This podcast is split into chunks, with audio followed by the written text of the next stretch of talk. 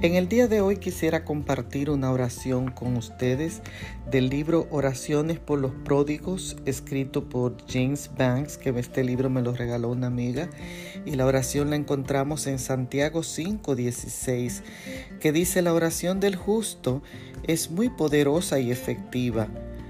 Y él dice, Padre, te alabo por el privilegio de orar. Has respondido mis oraciones tantas veces y de tantas maneras, incluso cuando la respuesta no fue lo que esperaba. En ese momento me mostraste repetidas veces que tu sabiduría es profunda.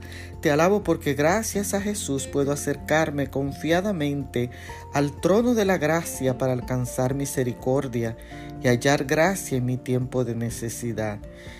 No me he ganado el privilegio de acercarme al trono en oración, no lo merezco. Me permites hacerlo por tu bondad. Así que no puedo agradecerte lo suficiente. Vuelvo a venir ante ti y te alabo porque Cristo Jesús vino al mundo para salvar a los pecadores.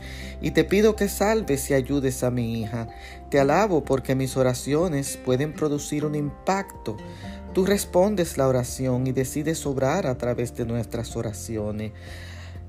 ¿Cómo podrías no responder la oración? Eres Dios misericordioso y clemente, grande en misericordia y verdad. Te alabo porque me escuchas cuando te invoco en favor de mi hija pródiga. Eres mi esperanza, tú me has dado seguridad.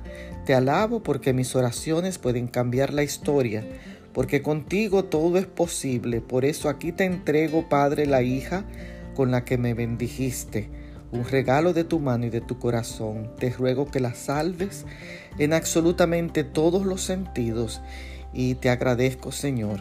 Sálvala, Señor.